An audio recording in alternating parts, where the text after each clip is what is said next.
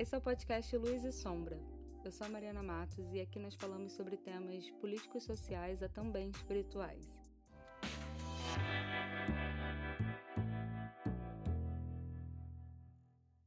Oi, gente. Hoje eu tô aqui com a Tuca, que é uma querida, e a gente vai falar sobre o tema holístico, sobre as armadilhas que o meio holístico pode trazer, não só o holístico, mas o espiritual no geral. Também as nossas experiências e experiências boas, ruins. Vamos falar um pouco sobre pseudociência, baseada numa publicação que eu fiz recente, o que ela trouxe para mim. E, enfim, vamos falar bastante sobre esse lado A, lado B, do meio espiritual, digital, as minhas concepções sobre isso, porque eu abandonei algumas coisas, o porquê que eu não, nunca aderi outras, e algumas pesquisas científicas, outras também não só científicas, e vamos debater também. É, a Tuca também é artista, e aí eu vou pedir, sempre peço para as pessoas que são artistas falarem um pouco sobre arte aqui, porque vocês sabem que eu gosto, então eu vou pedir para ela falar um pouquinho sobre o trabalho dela. E é isso, vou passar agora para ela.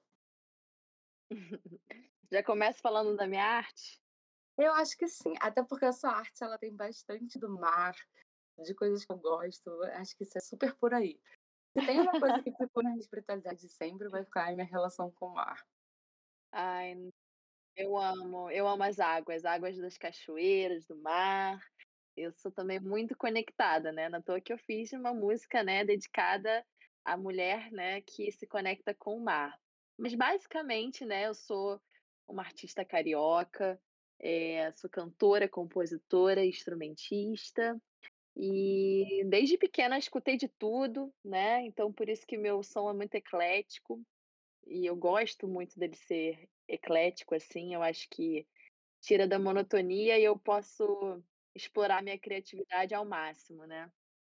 E iniciei meu minha carreira no final de 2018 é, lançando um EP, se chama Olhos Atentos, que é o significado do nome Tuca, né?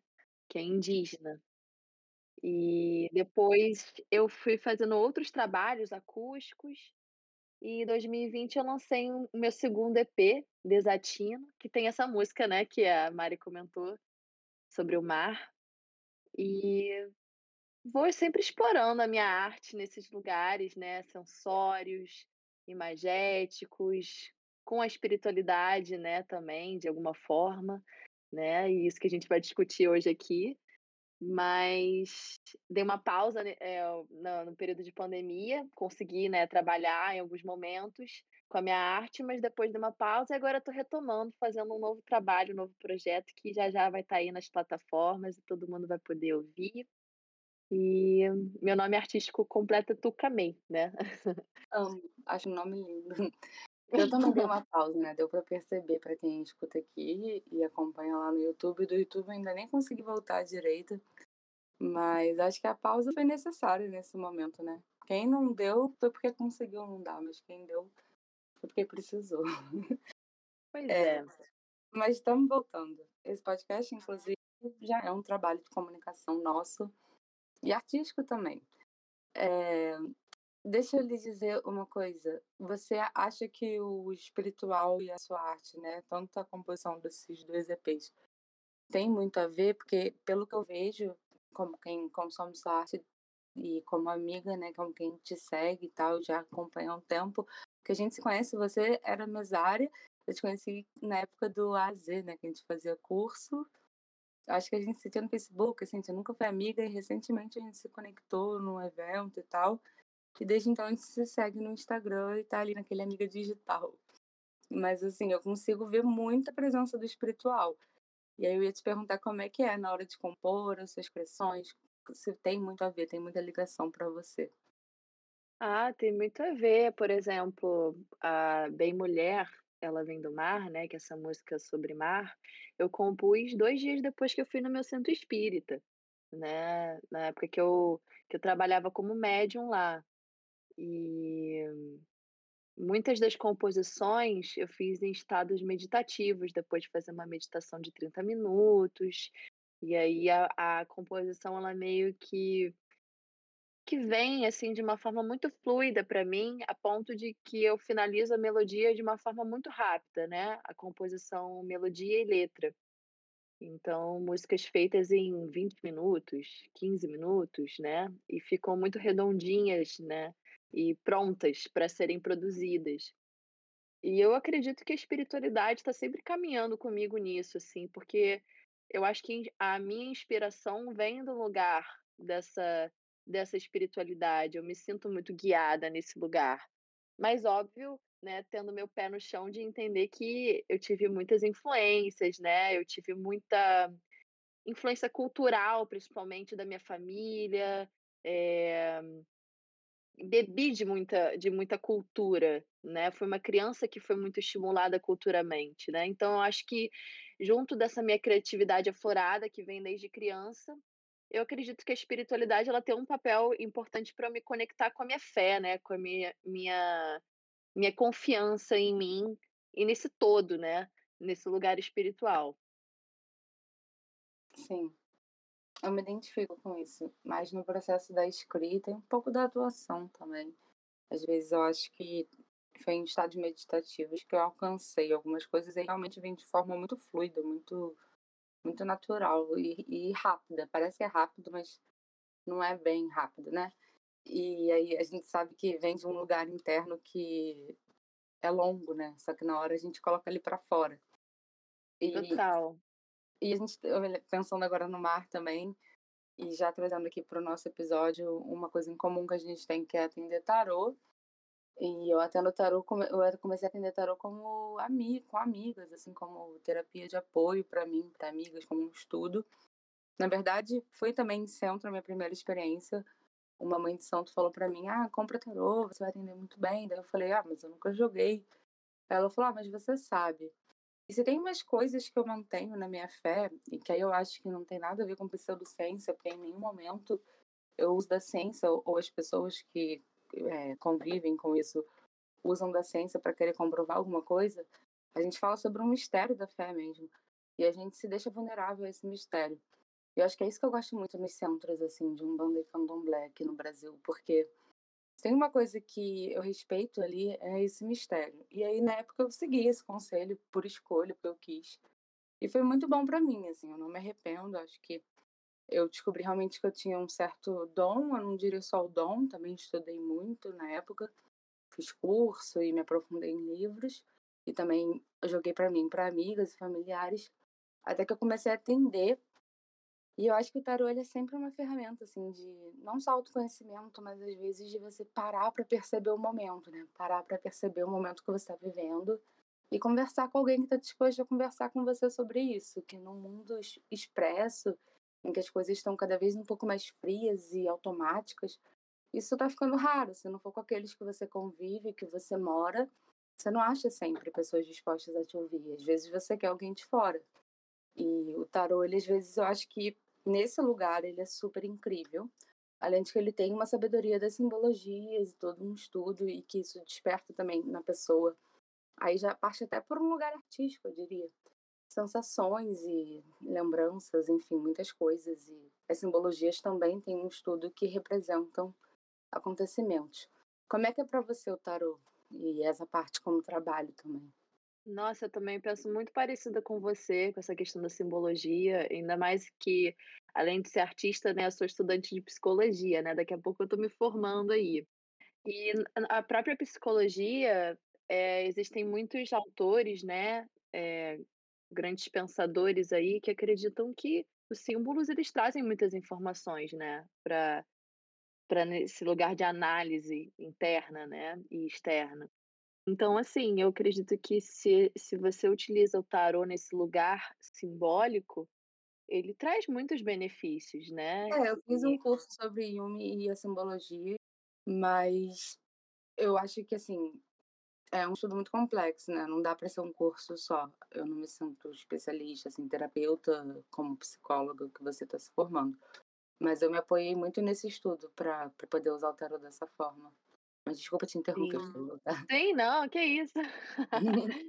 Mas essa essa coisa do essa, principalmente essa, essa vertente do Jung, né? Exatamente. O Jung fala muito sobre essa coisa do simbolismo. Eu tenho até o livro do, do Jung aqui que fala sobre cada arcano, né? Do tarô, é, cada carta. É, mas, engraçado, a minha. Eu não tive esse lugar de muita muita leitura. Óbvio que eu li esse livro todo, mas não, não me baseio exatamente neste neste assunto, né, vindo do tarô. Por quê? Porque a, o meu primeiro baralho, ele não foi um baralho de Marsella, né? Porque o, o Jung, esse trabalha muito com os arcanos do, do tarô de Marsella, né? É, que é o tarô clássico que eu chamo. É, o tarô clássico. E o meu primeiro tarô que eu ganhei da minha mãe, com 14 anos, foi o tarô das cartas xamânicas, americano, Sim, dos índios norte-americanos. É, esse tarô é incrível, né? Essa, esse, é um quase um oráculo, né? É, exatamente. E, e eu ganhei com 14 anos, não me interessava nada por essas coisas na época. Eu era bem assim, nada holística, vamos dizer. Mas a minha mãe nem percebeu, mas ela me deu o tarô, esse, essas cartas, é, num período que eu estava passando por muitas transformações e ela, de alguma forma, in, intuiu é, que eu necessitava desse de, de ir mais a fundo nisso, né? E eu comecei, assim como você, tirar para amigas, tirar para mim, a minha mãe mesma ganhou o tarô dela com 14 anos também, que era um outro tipo de tarô, mas já tinha um pouco isso na família, assim, mulheres que tiravam para outras mulheres, mas nada muito oficial, né? E, e aí eu fui tirando para amigas, assim, sentindo, é, praticando bastante nessa né, leitura de simbologias, é, entendendo que cada carta simbolizava e, e, essa organização desses símbolos, né? Porque quando uma carta sai uma do lado da outra, né? Tem um é, modifica o significado dela, né? É, e, e são fui... múltiplas, né? Às vezes eu falo é. com os consulentes que as cartas elas se olham, existem várias interpretações. Então, o tarólogo ele vai também adquirindo formas de ler, às vezes, o baralho ao decorrer dos anos, assim, porque a gente vai aprendendo e aprimorando, percebendo padrões e percebendo coisas, né, com, com as cartas.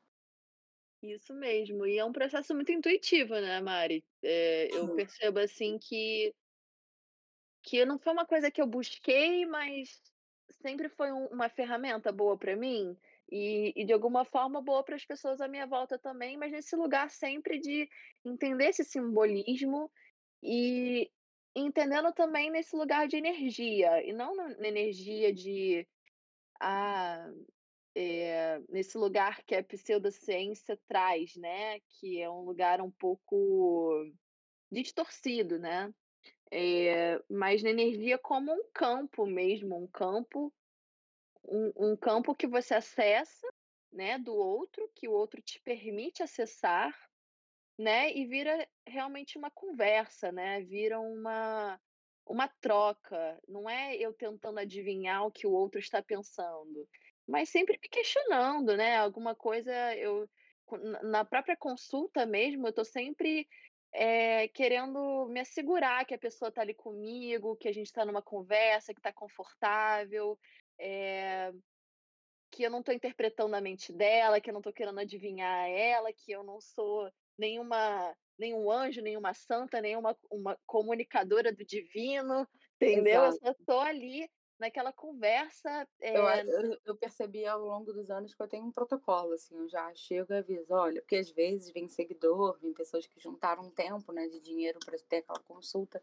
com muita expectativa. Eu já falo, olha, eu não posso falar com quem faleceu, eu não posso intervir de alguma forma direta na sua vida, o que eu posso é conversar com você e a gente aqui juntos chegar a conclusões a partir da simbologia das cartas, a partir do que você se abre, a partir do que eu consigo entender aqui dos meus estudos com as cartas.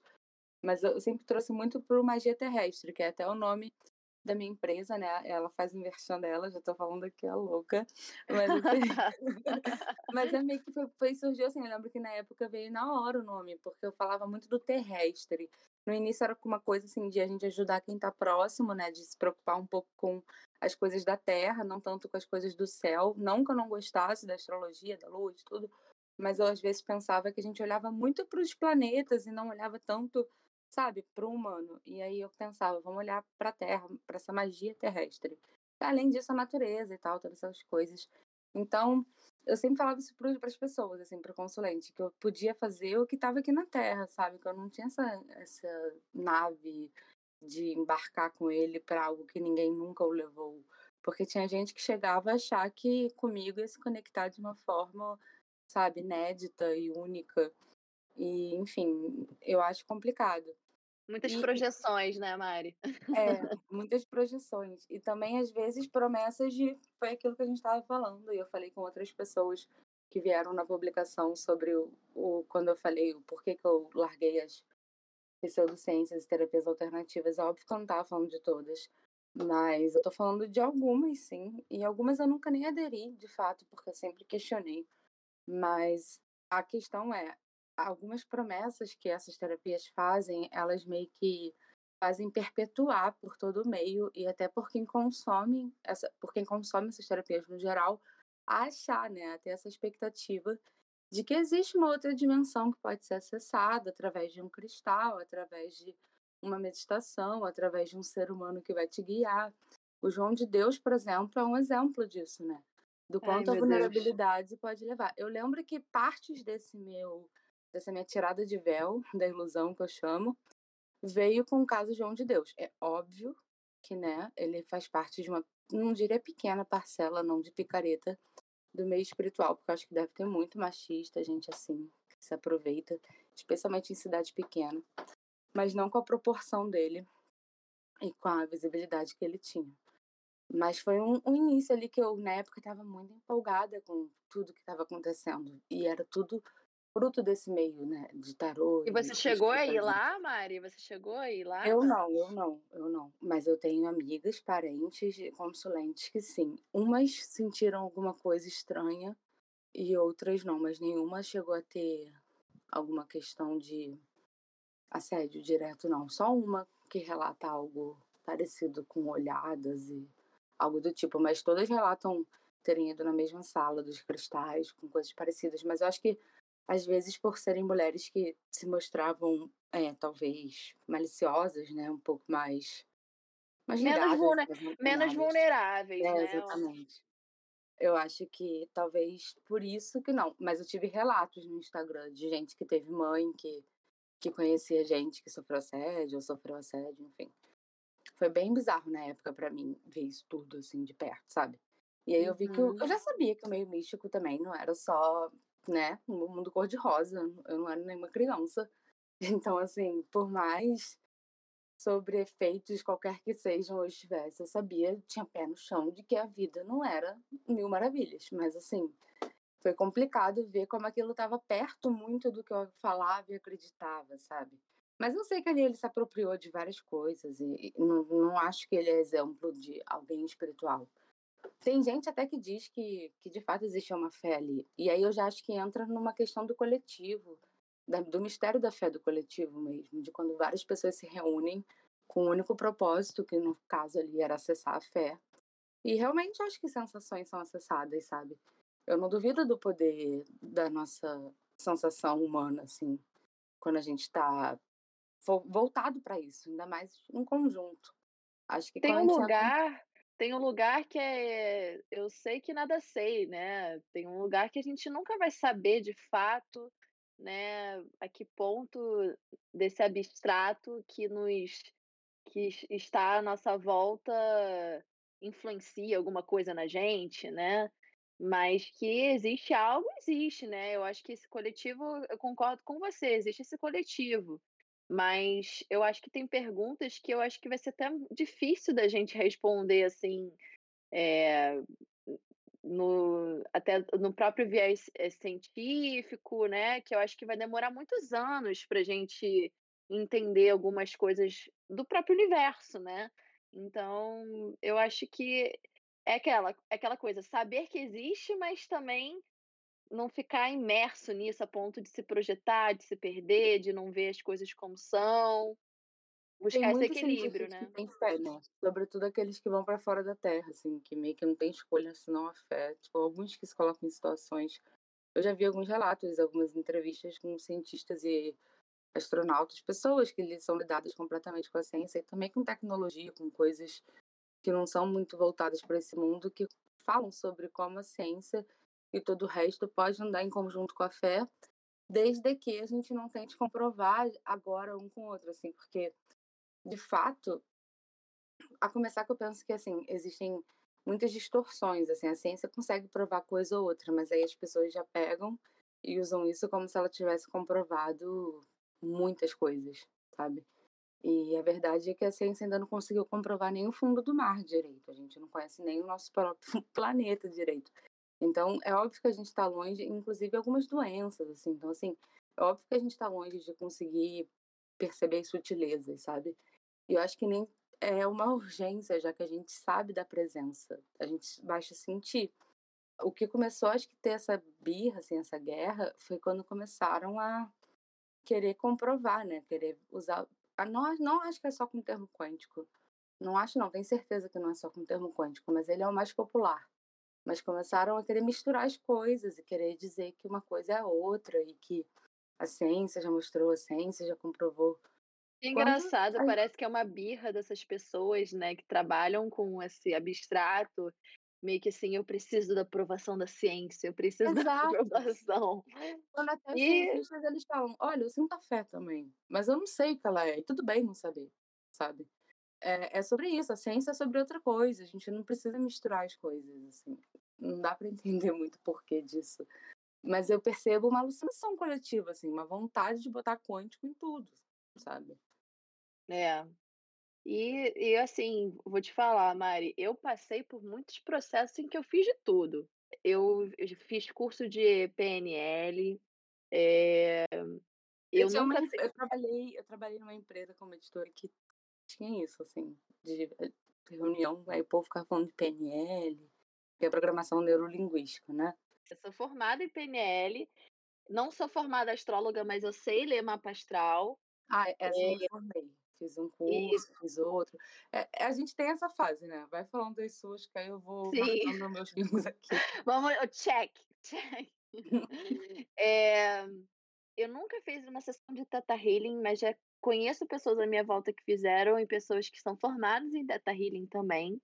Eu sou formada em Reiki, nível 2, eh, sou formada em constelação familiar e não sou formada em ta tarô, porque praticamente foi autodidata, assim, né, eu eu eu estudei por mim mesma, né, estudei por como astrologia, né, estudei no meu processo.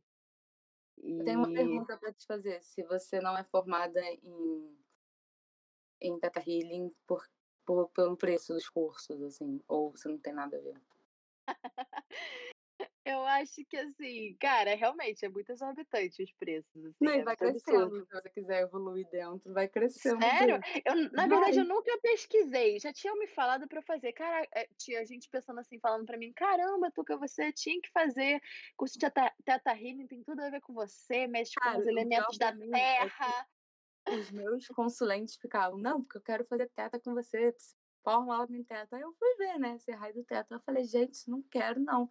E foi meio que quando eu comecei a contestar um pouco também. E e e isso também diz muito, né, da prática, né, porque se o preço é tão absurdo assim, como assim? Tem alguma coisa errada, né. É, e e e algumas coisas dessa prática pra mim, não consigo, porque, por exemplo, tem a questão do DNA básico, download, eh, ah, é muita coisa que desde sempre eu não conseguia entender. Aí um dia eu ganhei um curso de graça, foi até no downtown, aqui perto da minha casa, na Barra da Tijuca, no Rio de Janeiro, e aí eu fui lá e eu achava que o lugar era super sério, daí eu falei: "Bom, tô num lugar sério pra estudar sobre Theta Healing e tal". E aí eu falei: "Ah, vou ouvir sobre tudo isso". E aí eu vi que era uma coisa que pra mim não fazia nenhum sentido. E eu não aí o próximo eu teria que pagar, né, se eu quisesse fazer o próximo, aí faltavam 3, assim, Uhum. eu me formar. E daí buguei um curso que eu não acreditei tanto, mas eu fiz lá, uma das públicas que eu não concordei na carreira. Mas dali em diante eu falei, cara, Teta Healing não trabalho. E, e aí era muito ruim para mim isso, porque para eu chegar nessa liberdade que eu tô falando agora, foram dois anos, assim, pensando. Porque muita gente do meio consome e oferece Teta Healing, né? É, eu fui falando com uma das organizadoras de uma dessas maiores páginas que fala de quântico e, enfim, coisas quânticas que para mim não condizem com seriedade. E ela falou, falou para mim, vai estudar física quântica. Ela falou, você já pesquisou direito o, o processo da Viana? Acho que é Viana o nome da moça que fundou o Data Healing, acho que me fugiu a memória agora, mas está lá na minha publicação. É Viana, assim. E agora mesmo tem gente que me segue, que deve estar tá ouvindo, até amigas que trabalham com isso. E aí é complicado. Eu não queria ofender as pessoas. Imagino, imagino. E aí eu ia te aproveitar o gancho para perguntar sobre a constelação familiar também. Nessas pesquisas, a que mais me chocou foi a da constelação familiar. A dessa moça eu já acho que é uma questão meio que pode ser pessoal, podem ter várias controvérsias, enfim, eu não sou juíza de nada para me meter, mas assim, a da constelação familiar, apesar de que você me falou que teve uma situação de constelação familiar sistêmica, que você é formada e que viu melhoras, eu acredito nisso, seriamente, porque eu sei que existem experiências anedóticas incríveis, eu tenho as minhas também. Eu não diria que curei, mas eu diria que eu tratei por muito tempo, assim, e acho que, de certa forma, em alguns aspectos cura, coisas como timidez, como a mulher se apoderar de si mesma, ou fazer as pazes com o passado, ou com alguém que precisava. Tem várias formas que a gente pode relatar de melhoras. Mas o fundador, ele teoricamente flerta com o nazismo, né? E aí, teoricamente não. Existem declarações reais disso e, existem pessoas que frequentavam as constelações familiares dele e que falava que ele falava explicitamente sobre isso. Ele fez um poema é, em homenagem a Hitler, então complicado. Caramba! Isso, assim, é uma coisa que me surpreende muito. Eu, assim, eu sou formada em constelação familiar. Como é que foi o processo de formação? Então, o processo de formação foi por cinco, por quatro meses, cada encontro, um final de semana por mês. E existem grupos de estudos. E eu fiz o curso duas vezes. Eu fiz o curso duas vezes, porque eu senti que uma vez não era suficiente para eu entender de fato e foi o que você falou, que muita gente sai de lá pronta e você fica abismada com. Pois é, eu acho assim. Isso porque a gente tá falando de um curso que é longo, né? Tem muitos que duram um final de pois semana. Pois é. Eu, eu acho que eu, o, que, o que me diferencia, talvez, eu acho que é tipo um tempo de um retiro esse, sei lá, para pensar. Assim. Sim, sim, mas eu acho que o que diferencia o, o, terapeuta, né, que trabalha com alguma dessas ferramentas, né, desde, sei lá, tarô, ou, por exemplo, até a própria constelação familiar, né, eu acho que é importante muito esse senso, sabe? Esse senso crítico interno do terapeuta de falar, olha, estou pronto para exercer essa ferramenta, não estou pronto, sabe? E, e eu não, ainda não exerci essa função de consteladora familiar porque eu não me sinto pronta. Eu acho que algumas partes dessa teoria da constelação familiar me interessam muito é, ainda mais numa dinâmica de sistemas de famílias, né? Eu acho que a família, por né, ser brasileira, eu acho que a família influencia muito o, o Mas, então, brasileiro, então, uma das críticas que eu vi, é, e aí eu até li artigos sobre essa, também, que falava sobre isso, que ele tem uma ideia muito patriarcal de família e que, por exemplo, não se aplicaria em famílias homossexuais ou até em famílias em que a mãe cria com a avó ou que a mãe é sozinha. Outros modelos de família, várias pessoas criando uma criança. Existem vários modelos de família, até mesmo quando a gente pensa em Brasil, né? Então, Sim. como é que seria isso, assim? É, o, o Bert Hellinger, ele lançou uma sequência de livros, né? Essa, essa questão do nazismo eu não vou poder comentar porque eu realmente não sei nada sobre isso e é importante eu ouvir de você também essa percepção, né? Mas, basicamente, ele foi evoluindo as teorias dele a partir dessas desse, desses livros, né, que ele foi lançando a, ao longo do desenvolvimento dessas de todo o processo de constelação. Que fundou lá em 90, nos anos é, 80, 90. Isso. O, a constelação que eu vejo hoje, né, a constelação que pelo menos eu me formei, existe muito esse senso crítico de, de não ficar julgando a partir de uma teoria por si só. Né? As, as professoras que me ensinaram me, me, me falaram que a, a coisa mais importante num processo de constelação familiar é a leitura de campo. Você tem que saber ler muito bem o campo emocional daquela família, o campo energético do que aquela família e aquela pessoa está vibrando. E isso junto numa relação com a pessoa, né? Não é supondo tudo ali e, e deixando aquela pessoa refém de uma teoria que ela nem conhece, né? Então, assim, que, que profissionais são esses que estão divulgando esse trabalho? Que profissionais são esses que estão é, trabalhando com essa ferramenta? Porque até essa questão dos homossexuais, né? No curso que eu fiz, não existe essa coisa de, taxa, de taxação de, de casais homossexuais. Os casais homossexuais são bem-vindos. Não, mas eu já estava falando mais por causa do livro do Bert Helling mesmo. Eu já estava mais Ah, sim, sim. Por isso que eu trouxe até a época, assim, pra, pra gente contextualizar uhum. tudo, sabe? Sim, mas nesse curso traz muito sobre isso do, do casal homoafetivo como algo presente na, família, é, mães solos, né? Tudo isso está sendo trabalhado e discutido hoje em dia nessa, nessa teoria e nada excludente, hum, pelo menos no lugar que eu, né, que eu me formei. Eu tive experiências também com pessoas conscientes, assim, com consciência de classe, que eu acho que é importante, que aí a pessoa traz isso tudo, né? E já traz essa, esse dom da é. empatia, assim, para quem não tiver. No caso, acho que você já tinha, mas já avisa assim: olha, gente, a gente tem que olhar ali a pessoa que está na nossa frente. Não adianta a gente vir querer aplicar a fórmula que leu no livro do ano tal, sabe? Não é assim que funciona. E é, e é essa coisa que eu tenho esse olhar crítico. Por que, que eu fiz o curso duas vezes? E além disso, está se formando em psicologia também, né? Sim, porque nesse processo de, de, de refazer, eu vou, eu vou também entrando no meu, no meu questionamento, eu vou entendendo o que, que é essa coisa de olhar o campo, né? Porque é muito fácil a gente pegar numa teoria lá, ah, a mãe, o, a, o filho precisa tomar o pai, tal, tal, tal, tal, tal, tal, tal, né? Aquelas teorias, tudo, tudo escritinho em frases do que, que é cada coisa. Sim, a teoria é super válida, mas e o olhar o campo, e esse treino de olhar, de sintonizar com o outro, e o outro sintonizar com você. Hum, eu acho que a maioria de todas essas práticas holísticas, terapêuticas nesse lugar, elas visam essa coisa da relação. Então, o bom terapeuta que pratica isso, ele visa esse lugar de relação e, né, sem charlatanismos. É, e cuidado também com a falta de responsabilidade, porque eu estava esperando você concluir a frase para perguntar te se já aconteceu de você perceber alguém culpabilizar a vítima por alguma coisa. Claro, claro. Experiências de amigas me falando, situações que foram muito desagradáveis para elas, e principalmente em leitura de tarô. Muitas mulheres vêm muito traumatizadas até tirar tarô comigo, e eu gosto muito de como você mesma, né, faz esse, esse briefing, né, antes de, de, de fazer a leitura de tarô, é, nesse lugar de explicar bem, olha, meu trabalho é assim, assim, assado, é, nada aqui é uma palavra escrita numa pedra, porque o que acontece muito é que tem, é, principalmente tarólogas, né, que colocam, que eles dizem num, numa sentença, então a pessoa ela não tem nem escolha.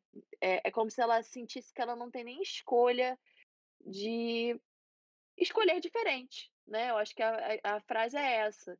Porque eu senti isso. Eu já me consultei com ciganas, né, tarólogas, que falavam uma coisa para mim e como eu tinha um pouco dessa ingenuidade, ainda não tinha começado a trabalhar com tarô, enfim, não tinha essa maturidade assim como você, né, que você vivenciou isso também, eu acho, eu, ela, a, a pessoa me passava tanta firmeza que para mim virava quase uma verdade, né? E, e ao mesmo tempo existia um questionamento interno, mas aquilo passava com tanta força dentro de mim que se tornou um trauma, né? Porque eu, eu não tive escolha, né? É que, o que ela tá me dizendo é que eu não vou ter escolha, que isso vai acontecer de qualquer jeito. pegar gancho com uma coisa que você tá falando para contar uma experiência minha. Fala, fala, fala, fala, fala. Cara, eu, eu juntei um dinheiro bravo, vou até falar, 800 reais. Pra ir numa que astróloga... isso, Mário? Uma astróloga diferente, que tem método diferente. Eu não quero nem falar muito pra não, sabe, ninguém saber quem é. Porque não é minha ideia expor a pessoa. É uma pessoa eu respeito, assim, acho que parte do que ela falou foi muito importante, mas ela, eu lembro que ela cismou que eu tinha que trabalhar com cura. E eu, cara, sou atriz, e uma das coisas que me irritou nesse, de cinco anos pra cá foi que eu fiquei muito mais taxada como taróloga, terapeuta essas coisas, youtuber disso, sabe? Do que atriz, e aí, ou diretora, ou roteirista. Eu fiquei, gente, tantos cursos, tanto dom. E aí eu fiquei, meu Deus, eu quero trabalhar com arte, com, com atriz, eu sou atriz. E aí eu comecei a entrar numa. E ela falou, falou. Aí eu ficava assim, mas é atriz que eu gosto? Aí ela ficava, não, você tem que trabalhar com cura. E eu saí de lá, assim, tipo, puta da vida, né? Tipo, meio que indignada, mas meio que tendo que aceitar a sentença de que eu tinha que trabalhar com cura. E a moça, ela mora ali, tipo, mora bem na zona sul do Rio. A casa é cheia daquelas estátuas caras, você vê que ela ganha bem, né? como super cara. Ela me fez, inclusive, na época, ter coragem de cobrar um preço digno por um trabalho que eu, na época, comentei que eu achava que eu pagava para trabalhar. E daí ela falou: Ah, você pagou 800 reais para vir aqui. Por que, que você acha que ninguém pode pagar 260 para ter um atendimento com você? E daí eu falei, é, faz sentido. E, e, e, tipo assim, na época era um atendimento de duas horas, em que eu tava tendo que atravessar o Rio de Janeiro. Às vezes eu gastava com transporte, nessas né, coisas, e o risco, e no dia inteiro. E eu ganhava muito pouco, eu não tinha coragem de cobrar às vezes nem 80 reais por isso. Então ela me ajudou a elevar minha autoestima e reconhecer meu trabalho e esforço, que eu andava com uma maletinha cheia de cristal e eu comecei a, a melhorar mesmo a, a, minha vida na época. Mas ela cismou que eu tinha que trabalhar com cura. E por eu ter pago caro para ir lá e ver, a... também por outras coisas, por respeitar a pessoa que ela era, eu quis acreditar naquilo. E aí eu lembro que chegou um dia que eu tava com meus amigos bebendo, eu falei que saber que se foda. Eu vou trabalhar com cura, mas eu vou fazer filme de cura, então. Vou fazer documentário de cura, vou fazer teatro de cura, vou fazer tudo de cura. A cura vai estar tá ali. Eu tava, tava esperando você falar isso. Eu falei, pô, vai, vai curar com, com, a sua, com a sua atuação. Na época, eu fiquei tentando falar, assim, eu, o, o vizinho, sei lá, tava vendo TV que ficava aparecendo na, no vidro da sala dela. E aí aparecia a novela toda, assim. E aí ela, eu sentia que às vezes ela tava olhando, sabe? E daí eu peguei um gancho uma hora com ela olhando e falei assim, é, então, não vai rolar isso, assim, eu sou atriz, sabe? Eu quero trabalhar, eu quero fazer filme, novela, eu quero pra Espanha, eu quero pra pra Paris, pro negócio todo. E aí ela pegou e falou, não, cura. E aí eu falei, que inferno! Aí eu fiquei com muito ranço, assim, na época. Mas foi isso, exatamente. Não foi tão imediato, porque ela meio que deixou bem claro. Ela falou assim: isso aí pode ser hobby. Mas você vai fazer essas coisas com a cura. Você tem que ser. Ela falando de abrir instituição na época, ou de dar uma escola de tarô, coisas assim. E quando te qualificam que você, Ai, se você é espírito velho ou espírito jovem? Novo, né? Aí vem isso de pisciana, que eu sou pisciana. Aí ficam assim pra mim, ah, que você é pisciana. Aí já vi falar, não, não vou voltar. Eu fico, vou voltar sim. Não, mas isso é uma mentira, porque quem estudou mesmo sabe que não quer dizer que o pisciano tá na última encarnação exatamente. Ele tá, pode estar em um, alguma das últimas. Mas assim, pode ter umas 100 ali. O que, que é a última? O que, que seria isso, né? Porque aí resgatando a minha Mari mística aqui, é. o tempo é relativo, gente. Não vamos ficar com isso aí também. e eu que sou a Ariana, eu que sou a Ariana, a primeira do Zodíaco. Ah, eu sou um bebê o, o mesmo, que tava ajudando jovem. aqui, meu companheiro, é, quem ajuda aqui no podcast, todo mundo já sabe quem é o Eric nessa altura, né? Quem ouve, porque eu sempre falo dele. Ele, ele é ariano, ele morre com isso. E aí ele fica, ah, porque você teoricamente é mais sábio, eu sou bebê, é, isso quando a gente falava dessas coisas de astrologia, ele odiava esse estigma da criança do zodíaco. E tipo assim, vamos combinar que realmente existe uma energia ariana, porque eu respeito a astrologia, tá? Eu acho que existe realmente alguma coisa, é aquela coisa do mistério da fé. Eu acho que existe algo. Eu só não sei o que é. E daí o que fazem com isso, sim, eu não sei se eu quero sim. compactuar. Mas eu sei que existe algo. Eu sei. Eu sei, tudo bem. Mas assim, entende o meu ponto, eu só não sei se é aquela coisa do, do fã-clube e tal, é, é sempre isso, assim, para mim. É, eu, eu como sou uma, um sol em Ares, um sol em Ares na casa de aquário, né, eu não gosto de me conformar em, em, em lugares, né, assim, não gosto de estar... Tá... Eu acho que eu gosto de estar em grupos, eu gosto de trocar, mas eu sou um pouco não gosto de ficar totalmente imersa nesses clãs, assim, sabe? E, uhum. Metendo astrologia no meio também, como você disse. E eu acho que assim, isso é novamente aquela mesma aquela mesma coisa. Por que não utilizar essa ferramenta para analisar além? Buscar nessa conexão entender, né? Por exemplo, o Eric pode ser uma pessoa incrivelmente sábia, né? E, e taxá-lo de o bebê do zodíaco não vai nem fortalecê-lo, nem fazer com que você entenda melhor aquela pessoa, né? Então, assim, como que está sendo usada essas ferramentas? Como que onde estamos nos guiando para isso? O sabe? Eric ele sabe em alguns aspectos e eu em outros. E eu percebo muito nas minhas enteadas gêmeas, as filhas do Eric, minhas enteadas amadas. Elas são gêmeas, piscianas, como eu, têm muito em comum. Mas elas mesmas são completamente diferentes às vezes, sabe? Então, assim, elas não têm quase nada diferente no mapa. O minuto delas nem chega a um minuto a diferença. Então, elas são meio diferentes na personalidade, só que a configuração é super parecida. Quer dizer, é igual. Isso é que as pessoas fazem, né? Normalmente falam, mas e gêmeos? Como é que é? Porque tem gêmeos que são muito diferentes, né? E aí sempre rola essas coisas. Mas eu tenho uma experiência, Mari, que é de astróloga, que é muito, muito boa também. Que não sei se você se a gente podia conversar um pouco sobre isso. Claro. Eu sempre segui a astrologia né, ocidental, né? Sem ser oriental.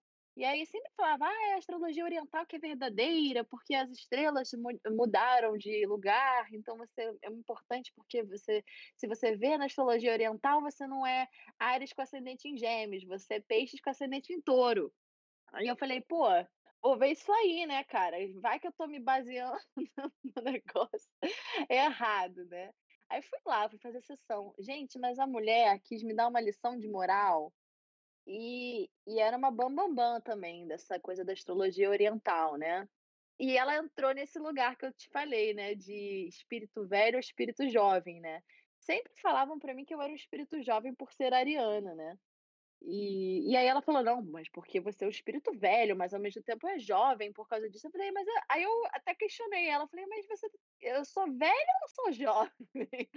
E aí ficou nessa também. Ela falou umas coisas também muito, muito pesadas, assim, afirmativas demais, como se isso fosse acontecer, como se é, que eu ia ser porra lugar... de velho. Eu fiquei puta com isso, porque jogaram o negócio lá pra frente. Aí eu fiquei tipo assim, gente, também não tô nem pra isso. Mas mesmo assim, sabe? Vai que lá na frente eu vou ser super tradicional, vou estar super preocupada. Aí eu vou lembrar de uma maluca que me falou uma coisa. Sorte que eu me desapeguei dessas coisas, sabe? Ser. Eu sempre converso, sou super aberta a conversar com todo mundo. Ninguém vai fazer isso comigo. Assim, eu tô rindo aqui, gente, mas, cara, eu sei que tem muita coisa séria aí, que muita gente já sofreu na mão dessas pessoas, Total. né? Pode que... de sombra.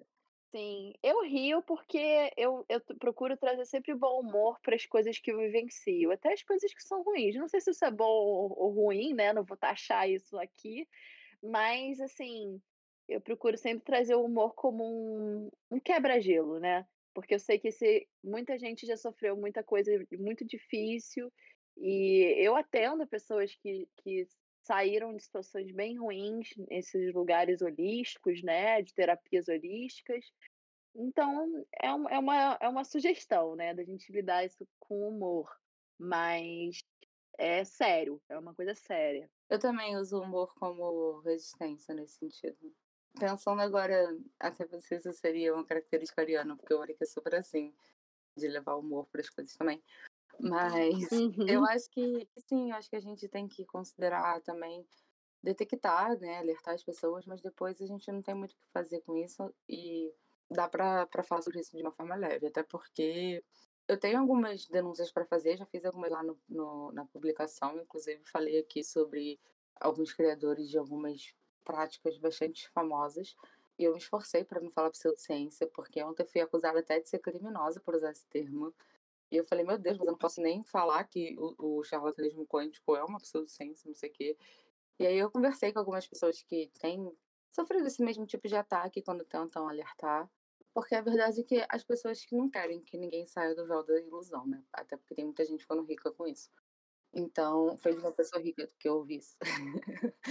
é complicado a gente pensar em como vai ser esse trabalho de comunicar esse lado, inclusive de seguir fazendo um trabalho honesto. Acho que tem muita gente que faz, inclusive acho que essa pessoa grande não está errada de estar rica com isso, Porque tem como você ficar fazendo um trabalho honesto, popularizar e ficar realmente rico com isso, porque o trabalho aumentou, né? Então, popularizou e, enfim, é normal, acontece com qualquer um.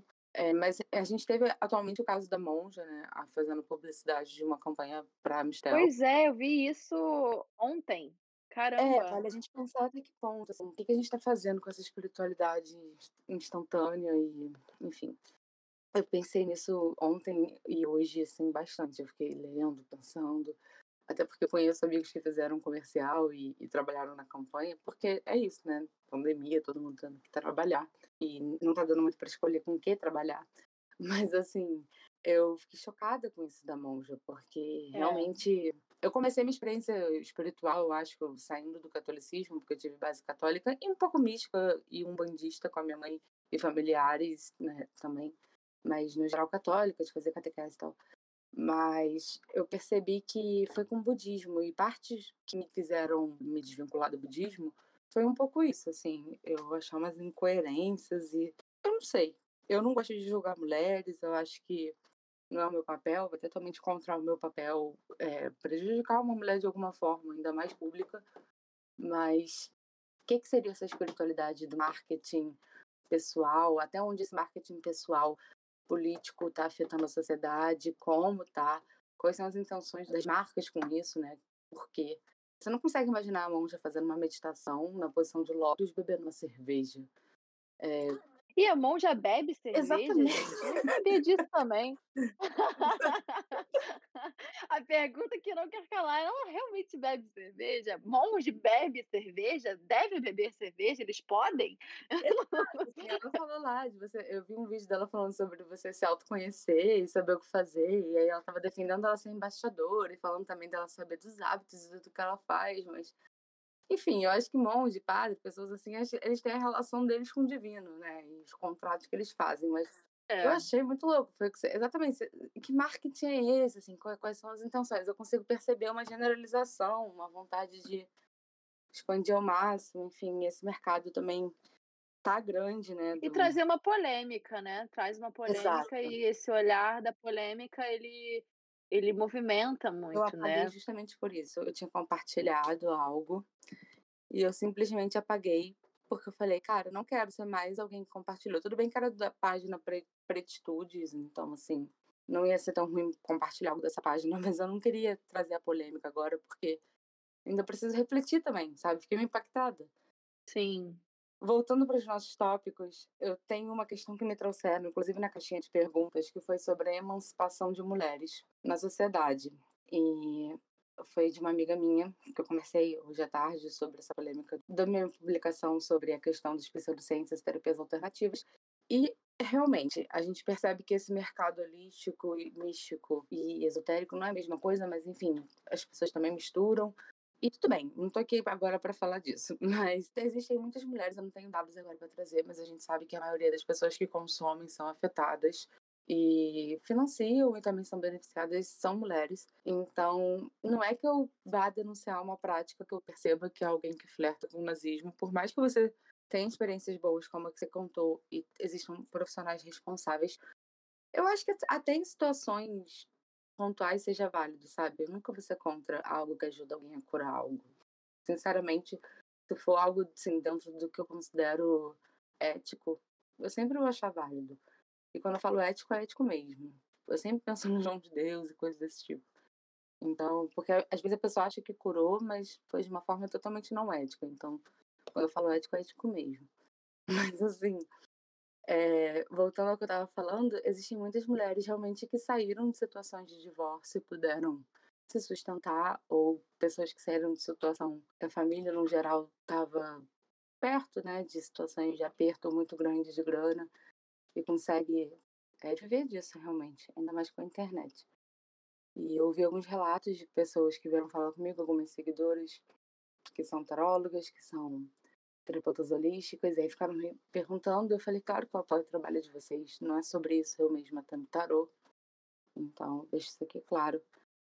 Mas em nenhum momento eu falo que a ciência comprova o tarô, então eu acho que é isso, assim. Mais o posicionamento, né? Mais o posicionamento sobre o que o, a ferramenta, né? Isso. eu botei aqui na nossa conversa para a gente pensar também em formas de manter isso ético. Porque a gente sabe que esses atendimentos vão acontecer. Eu não quero que nenhum alguma pessoa com diploma, porque teve acesso à ciência ou qualquer outra coisa de academia tenha, sei lá, chegue um homem e comece a falar coisas Claro, mulheres. claro. Eu não quero estar nesse lado, né? Claro. Também falaram sobre compactuar com os bolsonaristas que foram anti-ciência, anti-vacina. Eu sei que quiseram colocar os pseudocientistas e também as pessoas que flertam com o holístico no mesmo saco das pseudociências e também no mesmo saco da galera que negou a vacina e todo o resto bolsonarista. Acho que cada caso é um caso individual e é exatamente o posicionamento que vai diferenciar esse caso, sabe? Então, em nenhum momento eu quis generalizar isso, longe de mim, de verdade. Ainda mais mexer com coisa assim, como bolsonarista. Eu nunca vou misturar pessoas que estão fazendo bem com isso, gente. Mas, enfim. é, Pra mim, a- o lado ético, ele tem tudo a ver com o senso crítico, sabe? É, despertar o senso crítico em mim, em mim e nos outros, né? E principalmente saber separar bem as coisas, dar bastante contorno e limite para que serviço que eu estou disponibilizando agora, né? Eu sou estudante de psicologia sou artista, mas no momento aqui eu estou te atendendo como taróloga. Eu não posso assumir numa posição de psicóloga e nem quero assumir, porque eu, um, numa posição de psicóloga eu teria que estar acompanhando aquele paciente, né? É, tendo re- reuniões semanais Então, com ele. É, me falaram disso, assim, até me indagaram como mentoria holística, né? Essa questão, falaram, ah, mas tem terapeuta holística que faz acompanhamento. Eu, o que, que você acha disso? Aí falaram, ah, porque é elitista achar que tem que ter academia para você deixar uma pessoa preparada para fazer acompanhamento com alguém. Não, isso eu, isso eu não concordo.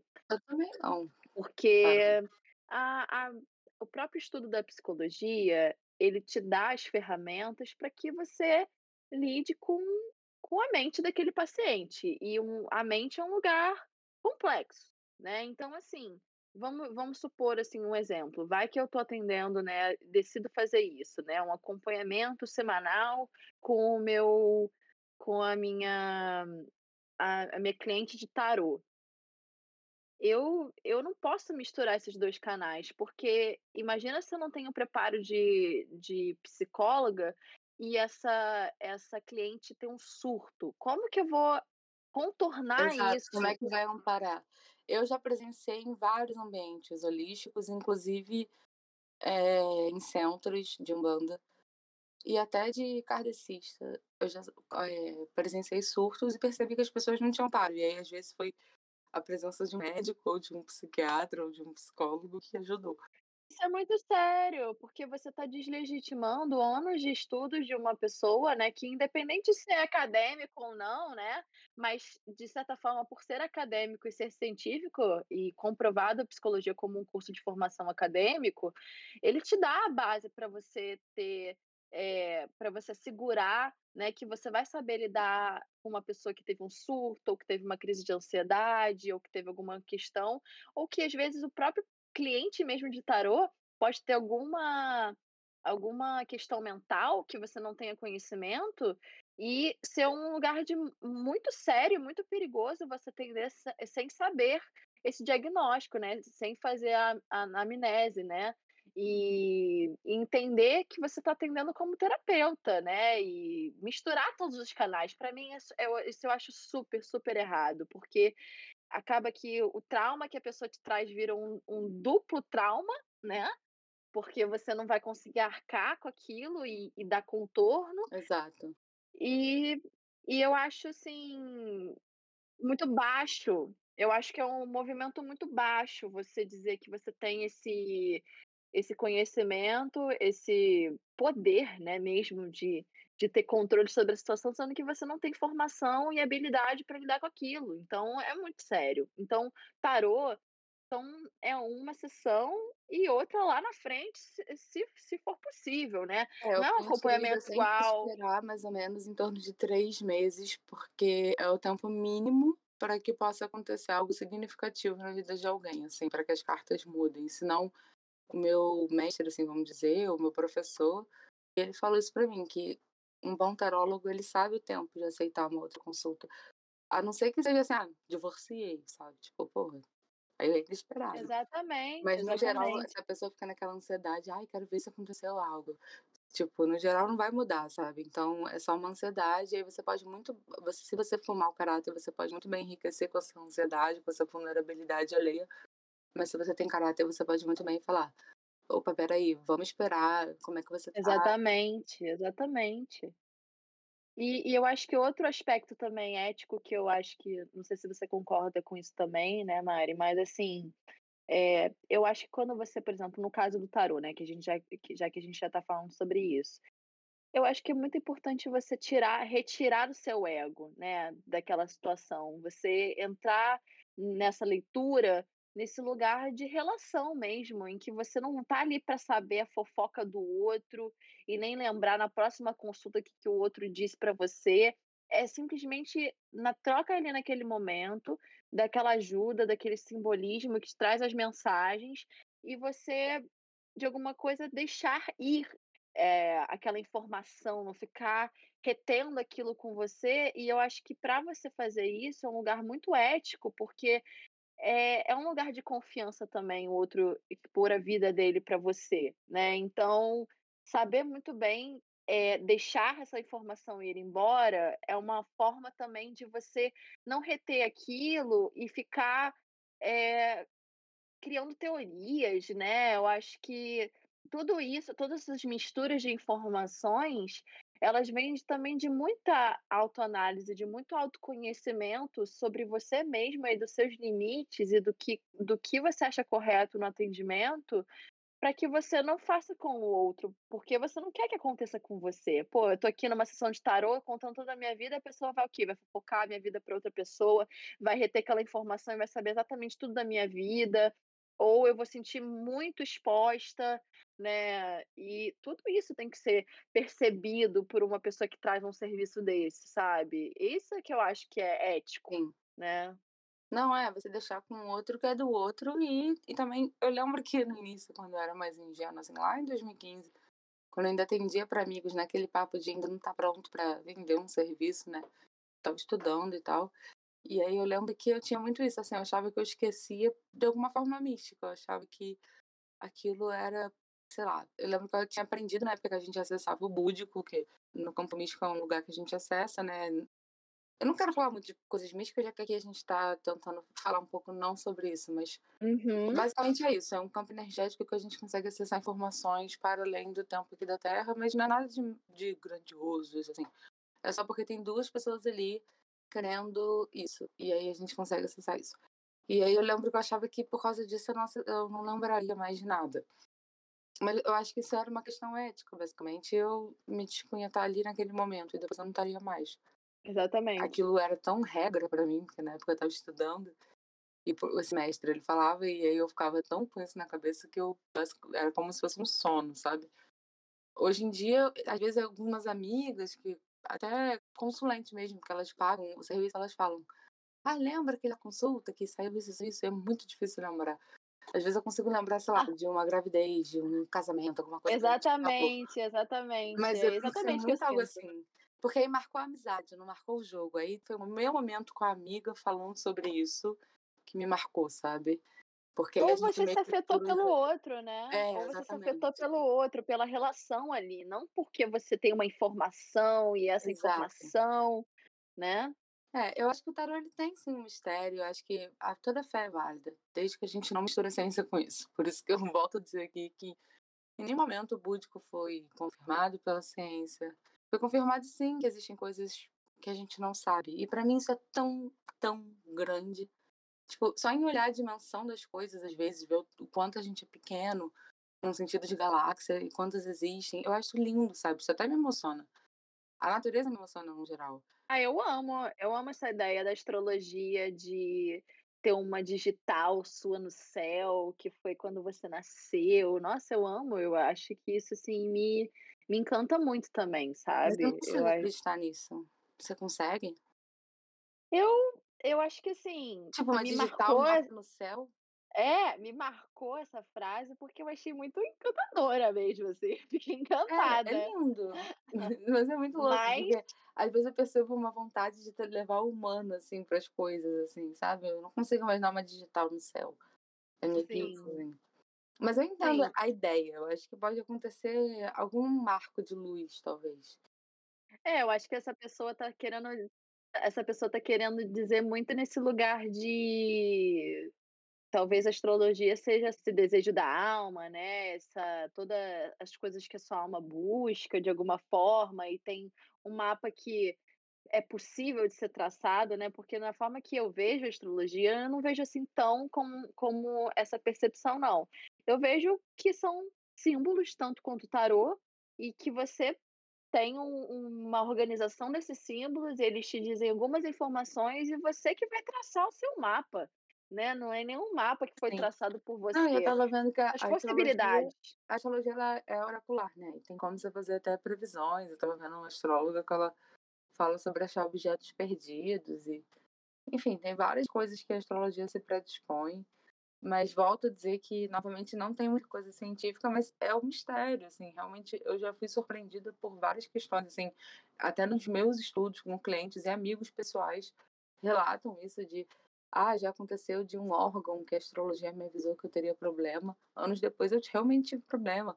Ou então eu fui investigar e eu estava tendo problema. E coisas a ver com morte, com, com a vida e com as previsões que a gente não controla. Existe um mistério realmente. A gente vê isso em qualquer lugar que envolve fé e a gente sabe que tem algo. Mas a gente não tem que ficar tentando comprovar esse algo. Acho que é meio que sobre isso, assim. E eu ia falar também que perguntaram o que, que você considera pseudociência e o que, que eu considero. É, o que, que eu vou levar assim, de fé. Pediram para perguntar isso. Uhum. E o que, que você sente? O Matheus X. Eu. Você começa por mim? Fala o que você tá sentindo. Não, então, eu meio que já falei isso no começo, só quando eu falei sobre o mar e quando eu falei sobre o centro. Eu tenho muito respeito sobre sobre algumas relações com a natureza, assim, e as formas que elas se manifestam na gente humano. Eu até vejo muito isso no teatro, vejo isso em vários lugares. Então, eu realmente tenho essa fé, tenho uma fé nos povos originários que eu mantenho, mas realmente nos povos originários, de maneira que não os prejudique, por exemplo. Em nenhum momento eu cogitei visitá-los na pandemia, levar o vírus para lá ou algo do tipo eu busco ajudar com doações, com a, a atenção em ONGs, outras coisas, MST e várias outras formas que eu tenho de ajudar os povos Runiquim, principalmente. Ah, eu acho que eu vou manter a minha fé com a minha intuição, como sempre foi, sabe? E a minha intuição nesse momento me ensinou a questionar o que eu sempre fiz. A minha fé sempre teve voltado à filosofia, então ela sempre foi muito reta e direta ao ponto. Sempre foi muito assim, meditar no escuro, em silêncio, até eu conseguir, sabe? Uhum. Coisas do tipo, ou um mergulho de mar e um dia em silêncio. Ou buscar ver o melhor das pessoas por tantos dias e depois me tentar ao que eu percebi de ruim delas que eu não conseguia suportar nesse tempo. Eu sempre tive um olhar atento aos humanos, ao tempo, a, a me colocar a serviço disso às vezes, assim, e principalmente ajudar quem está próximo, assim, como puder. Ter sempre isso em mente. Então acho que a minha fé ela tá sempre no dia a dia, assim. E aí os elementos da natureza ele meio que recarregam isso quando eu preciso, quando eu não preciso também, eles estão sempre ali, eles são diários, né? E a gente segue assim. Eu só passei a questionar um pouco algumas coisas. Acho que me julgaram achando que seria por um modismo que eu estaria agora me desfazendo, mas nunca foi. Eh, eu acho que eu sempre questionei quem conviveu comigo nesse período holístico e místico. Sempre me viu questionando, principalmente as partes políticos sociais, como, por exemplo, por que, que não tem ninguém negro? que não é, sagrado feminino na época eu trazia questões de gênero, hoje eu penso às vezes de outras formas, enfim. Mas no geral sempre questionei muitas coisas, então questionar para mim sempre deveria ser algo presente na fé, é, no dia a dia, na relação, na nossa relação com a uhum. gente, sabe? Não deveria ser proibido. E aí no momento que eu vi que alguns lugares não era tão bem-vindo, eu quis me distanciar desses lugares. E aí assim eu fiz. Então, eu tomo cuidado também com o narcisismo de algumas pessoas nesse meio. Fui prejudicada por algumas, que são pessoas que são super adeptas a essas práticas. Isso fez sim, mas isso é super uma experiência anedótica minha, assim como muitas outras coisas que as pessoas usam para comprovar, como a gente mesmo que falou no podcast, são experiências anedóticas nossas, então assim, são experiências pessoais, não comprovam muita coisa, sabe? Comprovam a nossa vida. E, e eu acho que para nossa vida vale isso, desde que a gente, como eu falei, não seja lesado eticamente. Mas no mais a gente tem que buscar a nossa paz, sabe? Mental, física, emocional e tá sempre atento nas armadilhas. Então, eu considero também nesse lugar de fé, né, na minha vida, muito parecido com o seu. Eu acho que você tem uma visão muito espiritual mesmo da vida, né? Eu acho que o conceito da espiritualidade está nisso, né? Da gente estar tá muito atento, muito presente na vida mesmo e com, com, com a gente mesmo, né? Eu acho que eu sou uma pessoa que busco muito estar atenta, né? Tô aqui, o nome, o nome indígena de Tuca é Olhos Atentos. Eu acho que eu busco muito essa atenção também ao que está à minha volta e o que está dentro de mim, junto, né, a essa intuição, né, essa voz interna que vai me guiando de alguma forma para os meus encontros, para as coisas que eu, que eu sonho, né, que eu almejo na minha vida. Então, eu acredito que existe uma relação muito única de lidar com a fé, que é muito particular de cada um, né? Mas eu acho que sempre com senso crítico e com esse olhar atento, né, junto com esse esse feeling, né? Esse feeling que move o nosso corpo, a nossa alma, os nossos desejos, nossas vontades, tudo aí que passa aí dentro, compõe é, essa, essa alquimia, né? Dessa fórmula que é sermos esses seres espirituais, né? E praticar a espiritualidade de alguma forma. Então, acho que a fé sempre vai estar comigo. Eu acredito em muitas coisas. Eu me acho, me considero de certa forma espiritualista, mas eu acredito que eu sou um pouco ecumênica também, né? Acredito em todas as religiões, acredito que acredito no amor, né?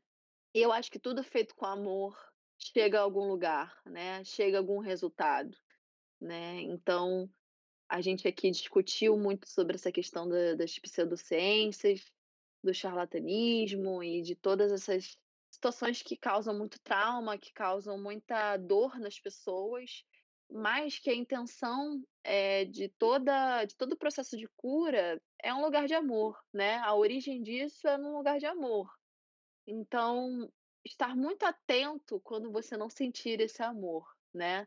Porque a gente sente no nosso corpo, a gente sente na, no nosso espírito, no nosso emocional, no nosso, né, no nosso pensamento, a gente já, já sente esse feeling, né? Essa intuição. Aquela frase famosa, né? Quando o amor não, não for posto à mesa, se retire, né? Sim. Eu acho que é um pouco isso, assim, que eu vejo a minha fé. A minha fé ela está muito interligada com esse lugar de amorosidade e de olhar gentil para o mundo, né, e para as pessoas. É, então... e eu acho, então eu acho que o que a gente considera pseudociência é o que as pessoas usam a ciência para tentar comprovar a espiritualidade. Eu também me considero espiritualista.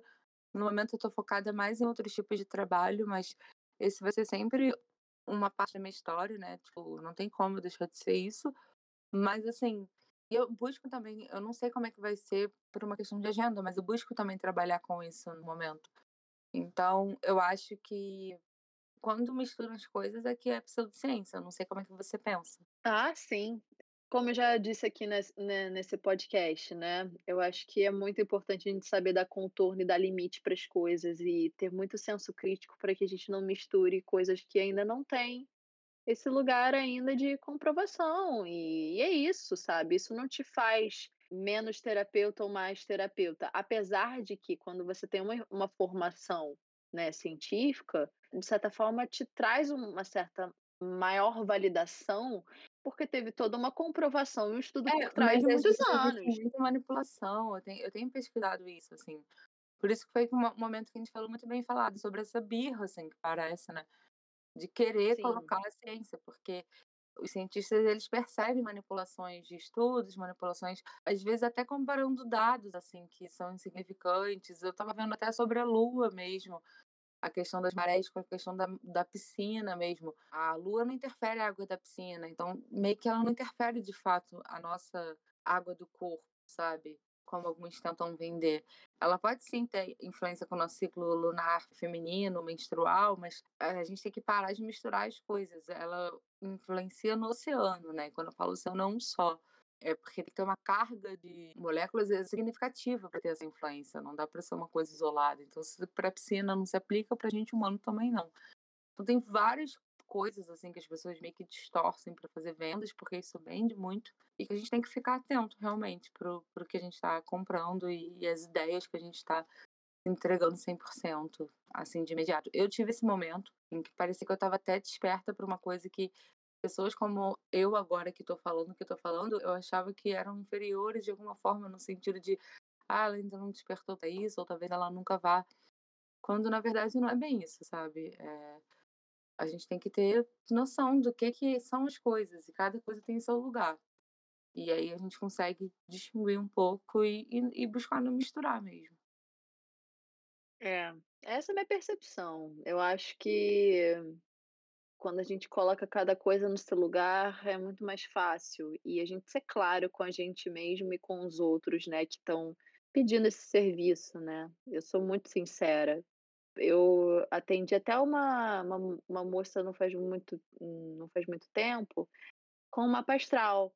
E eu falei para ela: olha, eu não sou formada em astrologia, eu tenho um conhecimento de muita leitura, de, de da prática, né? Então, assim, existe até um questionamento de cobrar a pessoa, né? Sim.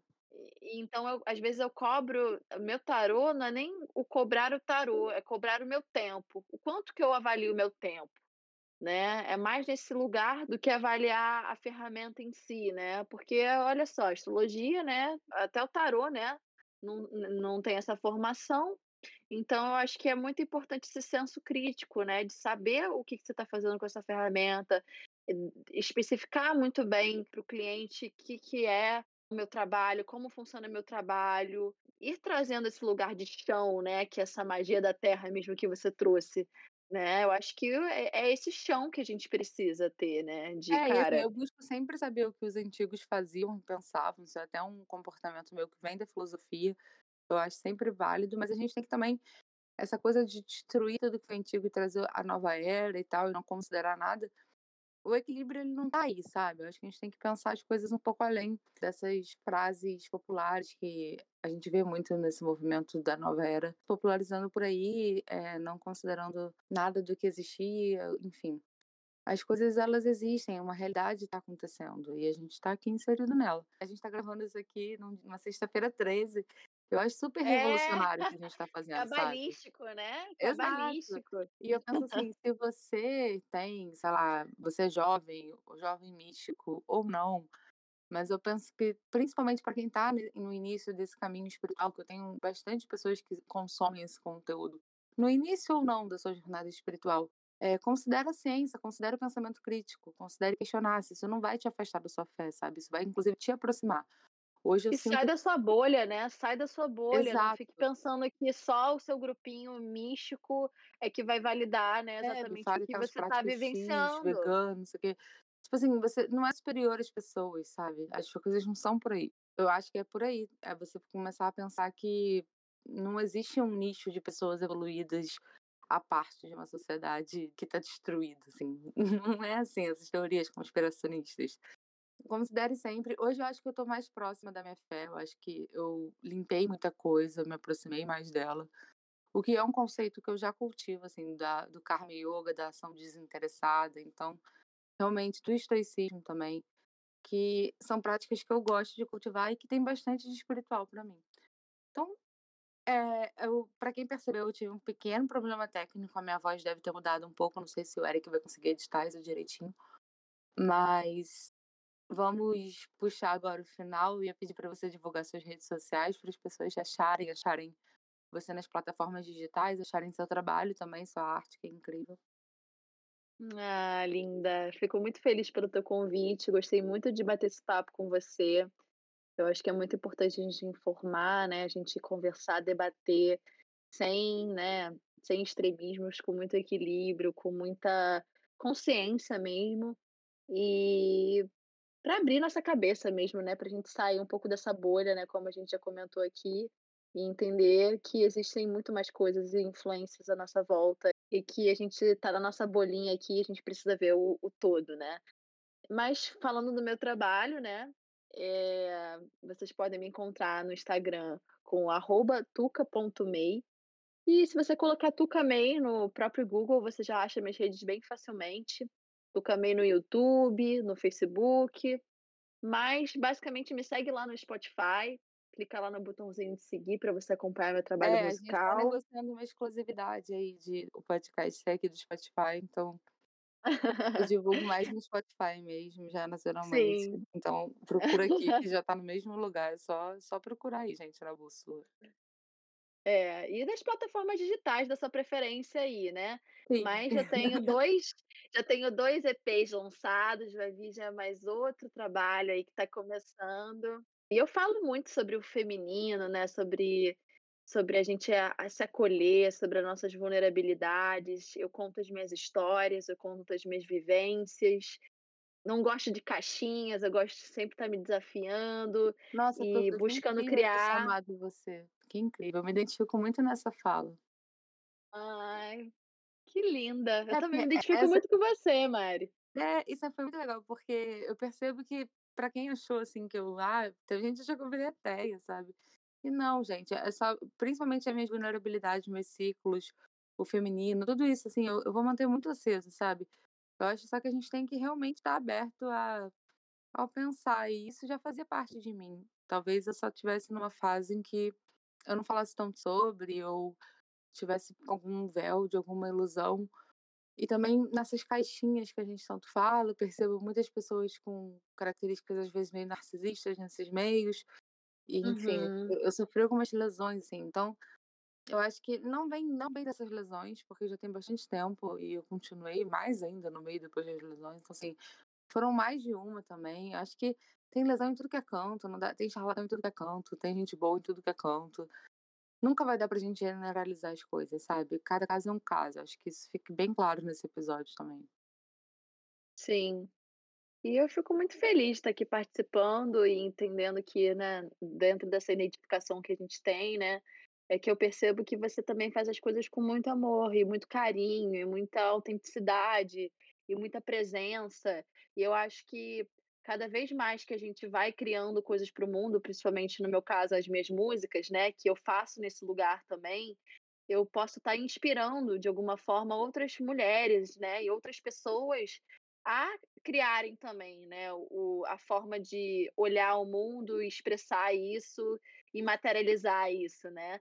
Então, assim, as minhas músicas elas estão muito nesse lugar de amor, de afeto, e eu percebo que o teu trabalho também, viu, Mari? Então, eu tenho um prazer gigantesco aqui de estar falando com você, de ter trocado com você.